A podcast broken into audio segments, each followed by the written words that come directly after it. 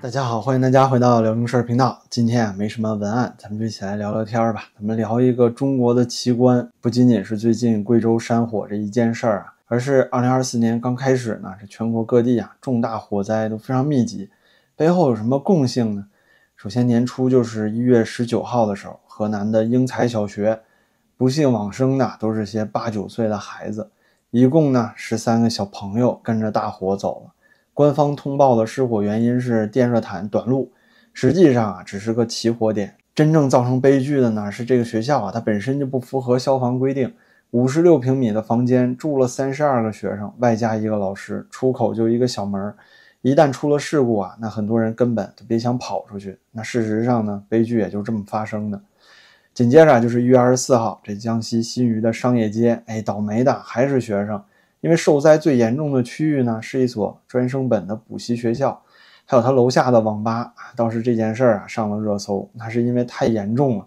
官方通报啊，三十九个同胞遇难了，绝对的特别重大安全事故，这是中国安全事故严重的顶级啊，连一尊都得做出指示了。那您说官方媒体能不报吗？那么最后调查的起火原因呢？是这个临街店铺啊，地下一层装修的时候，这个施工人员啊违规动火导致的。但失火之后呢，这消防疏散的指示啊、消防通道啊都没有办法正常使用，这也是最后悲剧造成的直接原因。接下来就是二月十号蔓延整个贵州省的山火。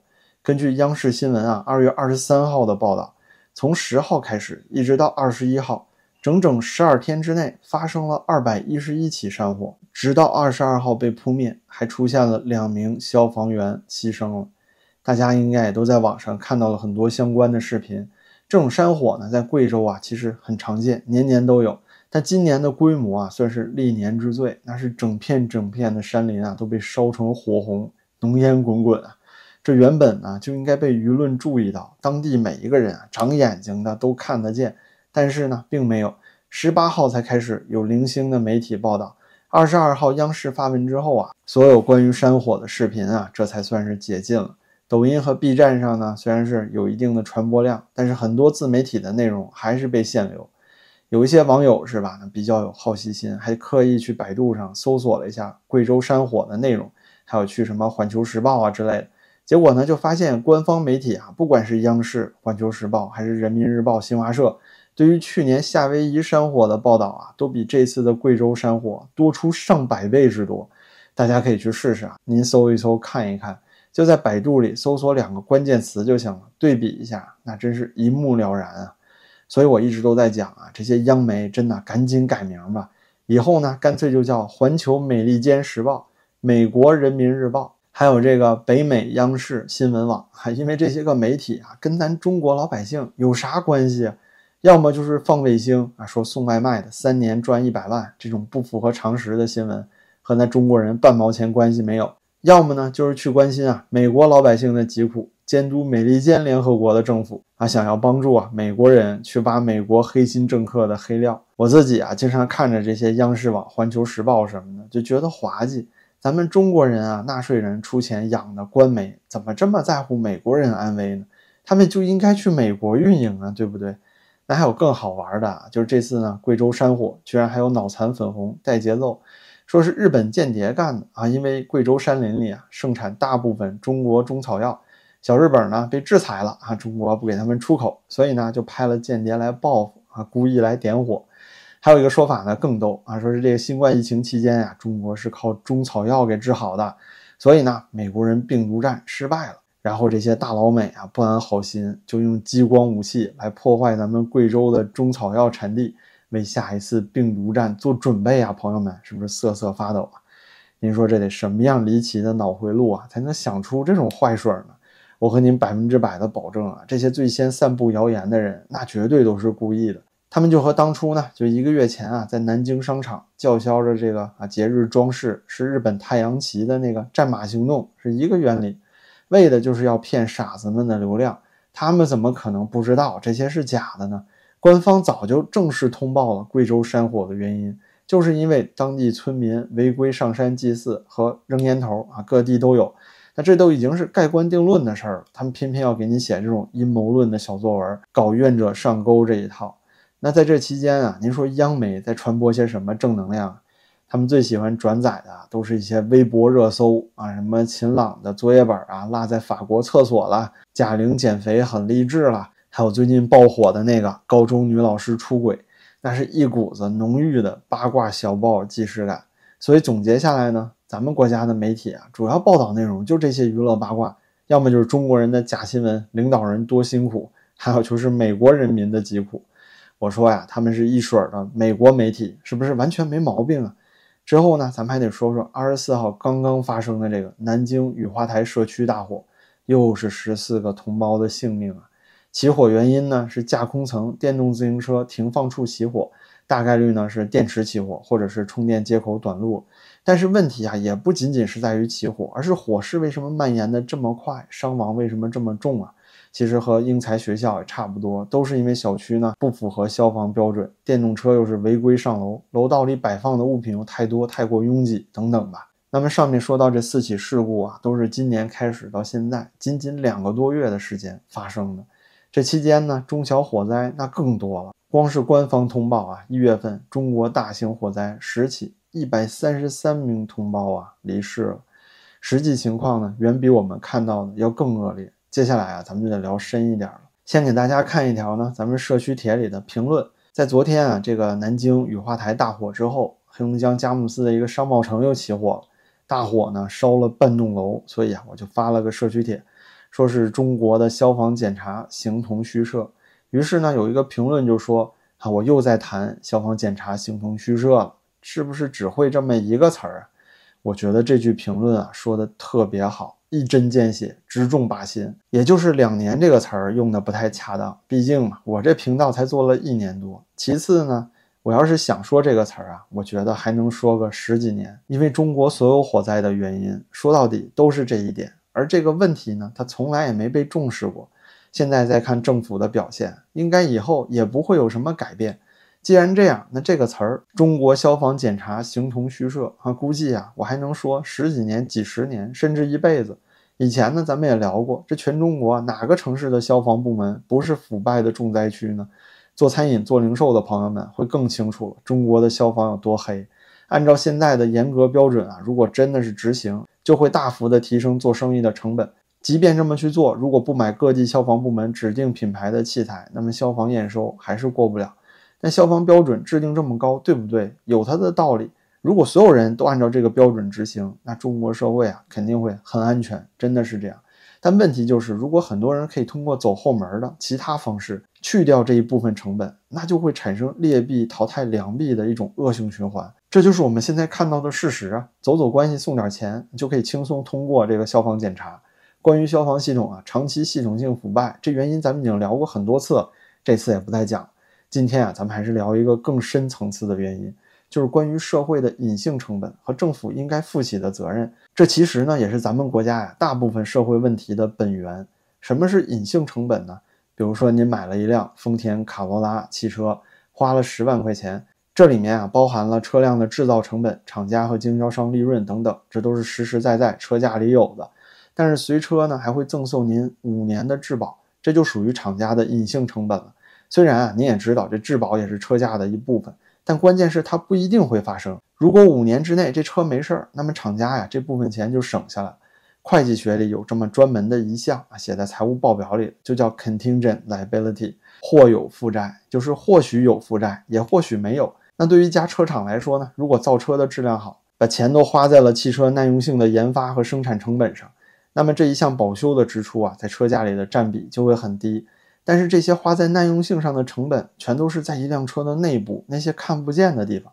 对于消费者来说，第一眼看上去看不见，那就觉得性价比啊没那么高。相反呢，如果一部车质量很一般，五年之内啊经常需要保修，毫无疑问，买车的价格里可能很大一部分都是您未来五年要质保去保修的成本。但是厂家在耐用性上省钱了，就会把这些钱啊一部分放在性能啊、配置设计上，甚至价格还可能更便宜。放在现实社会，这就肯定更加吸引人。可实际上买这种车，最后亏的更多，因为时间越长，质量就断崖式的下降，汽车的贬值程度呢也是断崖式。汽车的这些隐性成本啊，都可以同样的反映到现实社会里。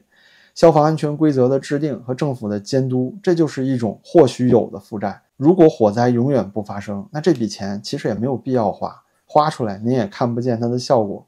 住宅楼呢，也不需要费劲儿的去安排消防检查、维护防火通道。商场啊，自然也不愿意花巨额成本去维护这些消防逃生标志啊，还有那些能通过消防验收的动线设计。那这笔省下来的钱啊，政府拿走一点，商家留一部分利润。最后呢，消费者也能分点汤啊，毕竟嘛，物业费还能相对低一点，或者是商场里物品的价格也能低一点。但这并不是现实啊，现实中啊，意外就会发生，而且呢，和消防安全的投入成正比，投入越大，发生意外的几率就越低。如果政府不认真的去做消防安全检查，商家随便打点一下当地消防局，就能花很少的代价通过年检和验收。那么表面上看啊，政府、商家和消费者，或者是政府、物业和住户。都得到了一点好处，是吧？毕竟啊，就算没有任何的防火措施，火灾也不能算是一个大概率事件，是吧？于是呢，日子就这么相安无事的过，老百姓也感慨：这中国物价真是低，生活真美好。可是火灾要一旦发生了，那就有人要付出成本。然而啊，因为不是大范围、高概率的事件，所以受害的也一定不会是大多数人。这些受害者呢，就成为了这个社会共享更低隐性成本所需要付出的代价。一小部分人遭遇不幸了，是吧？但是大多数老百姓啊，接着和政府一起岁月静好。民众呢，就好像在玩一场俄罗斯轮盘的生死赌注，祈祷意外别发生在自己身边。直到像今年一样，由于财政吃紧，政府愿意为社会付出的隐性成本啊越来越低，于是呢，火灾等各种安全事故就也越来越频繁。这咱们都看得到。当这个正在付出的代价呀，将要大到主流民意没有办法承受的时候。我们就可以说是政府失灵了，管理失败了。民众啊，可能就想要看到另外一个政府了，就好像特朗普防疫失败的时候，美国人就要把他选下去一样。哪怕你买了一台质量一般的汽车，五年内经常修车的人，也会开始重新考虑啊那些看起来不够华丽，但是很耐用的车。这也是为什么现在国内很多国产车啊，看起来外形非常科幻，内饰豪华，配置拉满。但是同价位的很多消费者啊，依然还会选择那些像是老爷车的日本品牌。那没错啊，这买错车的人呢，能换车。美国人啊，他们也可以换总统，但中国人呢，就没这个选项。我们唯一能做的就是呼吁，让这个一尊和地方政府得知道，整个社会啊，因为政府在消防和各种啊其他方面，比如说劳动法呀、食品安全法呀等等吧，付出的代价已经是越来越大了，大到很多人都不能承受。而且呢，民众本来就是趋利的，他们不喜欢去考虑这些隐性成本，就连小区物业啊，要各家各户装烟感器，因为要自己出钱了，执行起来都会特别困难。那么这种社会隐形成本啊，就应该由政府强制要求大家去做，并且呢，政府要主导着去做。舆论媒体呢也是一样，像是火灾这种新闻啊，普通人确实不那么感兴趣，尤其是过年期间，是吧？这事儿不吉利。那关于现在呢，整个社会啊管理负面情绪。包括这次我们也看到有警察亲自出面要求民众不要发山火的那种聊天的记录，随时啊用这种散布谣言的罪名来压制民众的言论，这些呢咱们也不赘述。的的确确啊，相比山火来说，老百姓就是喜欢看高中老师出轨这样的八卦，但是呢，官方媒体也不去做专题报道，而是等到了山火灭了，才允许信息去大范围的传播。这本身就丧失了新闻应该有的及时性和公共性。老百姓啊，虽然不感兴趣，但是这些有极大社会价值的公共事件就应该由主流媒体去推广。就好像是美国的俄亥俄化学品泄漏、夏威夷山火，那美国有几个州的人关心夏威夷呢？但是当时啊，大部分的美国媒体，甚至是主流的英文媒体，全都在第一时间报道，甚至是几天之内啊滚动报道，这才让美国社会的舆论开始关注。到现在呢，夏威夷山火也已经成了拜登本人的一大污点。您可能也会说啊，这些媒体自己也没什么好心眼，也不是因为他们有公德心，但至少还有反对党的存在。有反对党的存在，他们就会有人主动的、饥渴的想要去挖这些政府的黑料，是吧？但是反观咱们国家的媒体啊，倒是也参与报道夏威夷山火了，哎，还特别积极，甚至啊还欺负咱中国老百姓英文不好、不能翻墙的弱点。炮制谎言，说当时的美国媒体压制舆论，不报道这事儿。现在呀，咱们国家是出事儿了，也是没有见到几个美国媒体没完没了的报道，是吧？但最逗的是，咱们自己的媒体他也不去及时报道啊。就和去年长丰医院的时候一样，中国的负面新闻啊，几乎完全丧失了及时性的这个本质，沦为了官方去宣传丧事喜办、坟头蹦迪的一种工具啊。那未来的一段时间呢，中国经济持续下行，财政一定会越来越紧张，媒体和政府啊也都丧失了监督社会和为社会承担隐性成本的能力。那么未来这种事故肯定会越来越多。二二年乌鲁木齐大火的时候，我就这么说过；去年长丰医院的事儿也说过；一月份啊，江西新余大火还说过。现在呢，正在说，相信未来啊也会接着说。没办法，这就是中国的现状。不过呢，我还是希望墙外的大家可以一起努力，用这种所谓啊负面新闻倒灌墙内的方式，咱不为了别的，至少是要逼着政府对这个社会负起责任来吧。尽管呢，我们的声音如此微弱，但也不会因此就无所作为，是吧？相信频道里的朋友们也都是一样，愿意为墙内同胞说话、爱管闲事儿的那些有心人吧。那好吧，今天啊就聊这么多了，非常感谢您的陪伴。有什么想法呢？欢迎在评论区留言，咱们接着聊。也感谢您的点赞、转发、订阅，咱们就下期再见了。